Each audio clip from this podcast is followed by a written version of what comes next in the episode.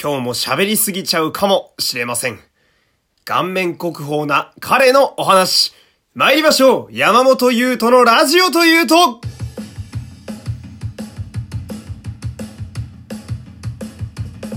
どうも、皆様こんにちは。声優の山本優斗でございます。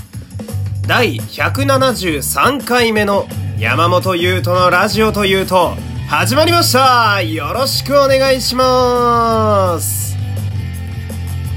まあ昨日の突然の、え仮面ライダーガイム新作発表。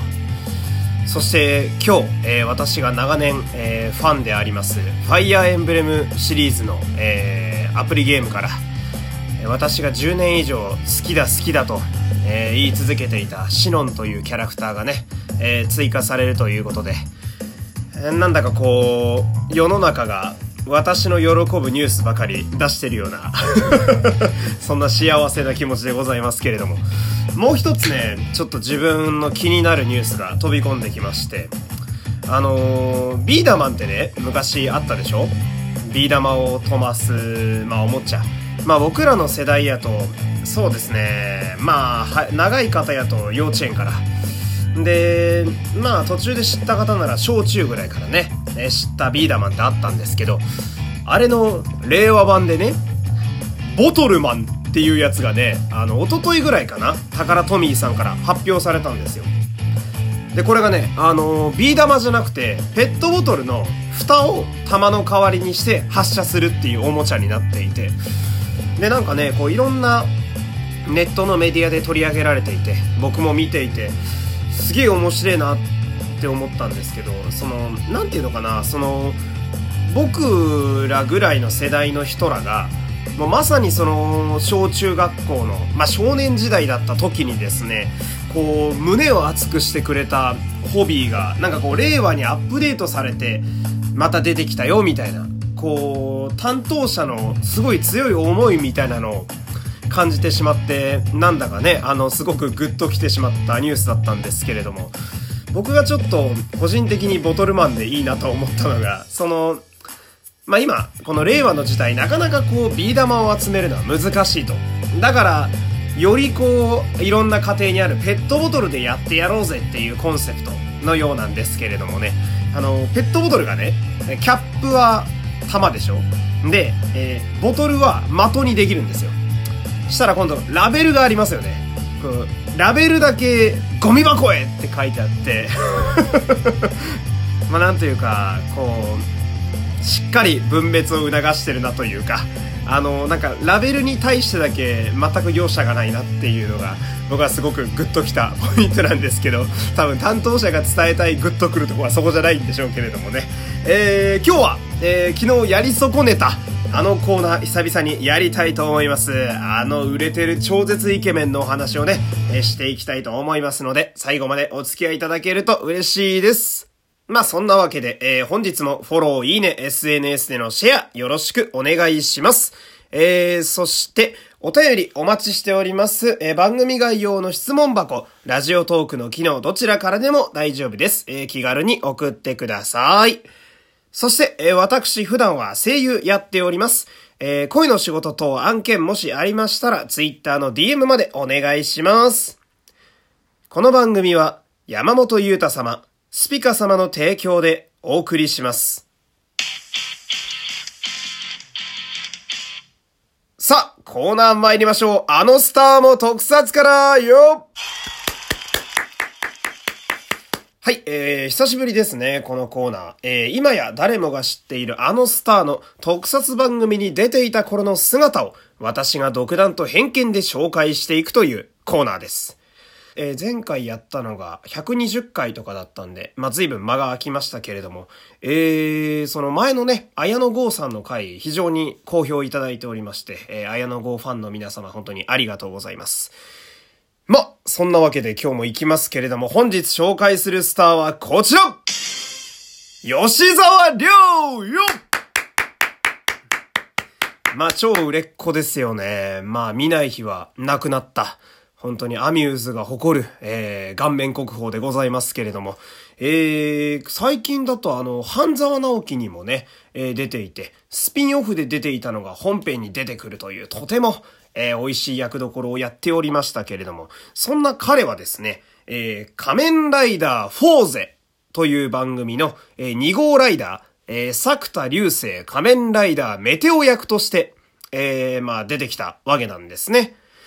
で、まあいつも通り、えー、軽くこの番組の紹介をしておくと、え、仮面ライダーフォーゼは2011年の仮面ライダーになります。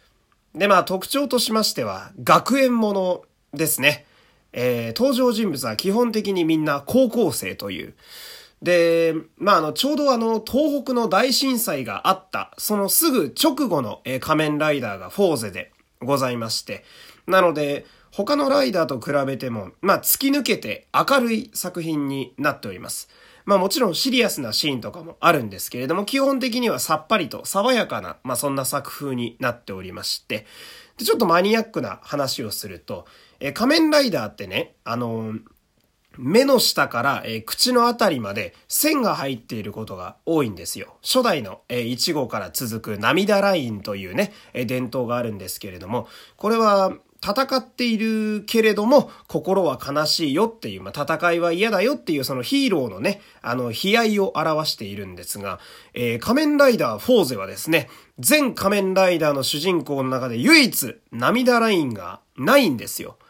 で、釣り目なんですね。まあ、震災後ということで、えー、子供たちにま勇気を与えたい明るさが、えー、欲しいということでね、えー、唯一涙ラインがないという、まあ、そんなレアな仮面ライダーになっております。ちょっと喋りすぎましたけれども。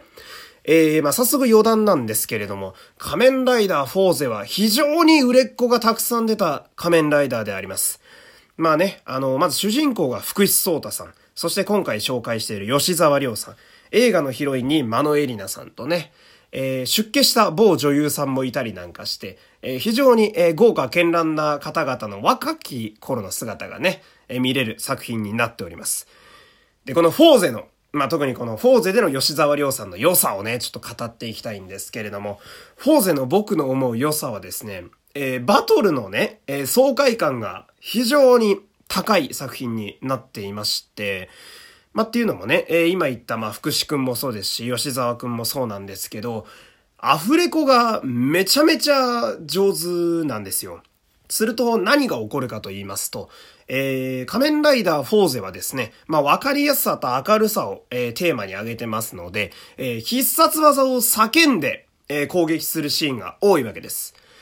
まあ、福士蒼太くんで言うなら、フォーゼは、ライダーロケットドリルキックだとかね、ライダー超電磁ボンバーだとか叫ぶんですけど、まあすごくアフレコ上手で叫びが上手いのでマイク乗りも良くて、まあすごく聞き心地がいい。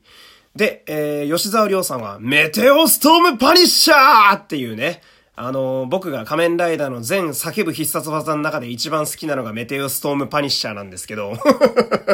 とにかくまあ声も顔もいいのでね、彼は。もうバトルシーンが非常に見ていて気持ちがいい。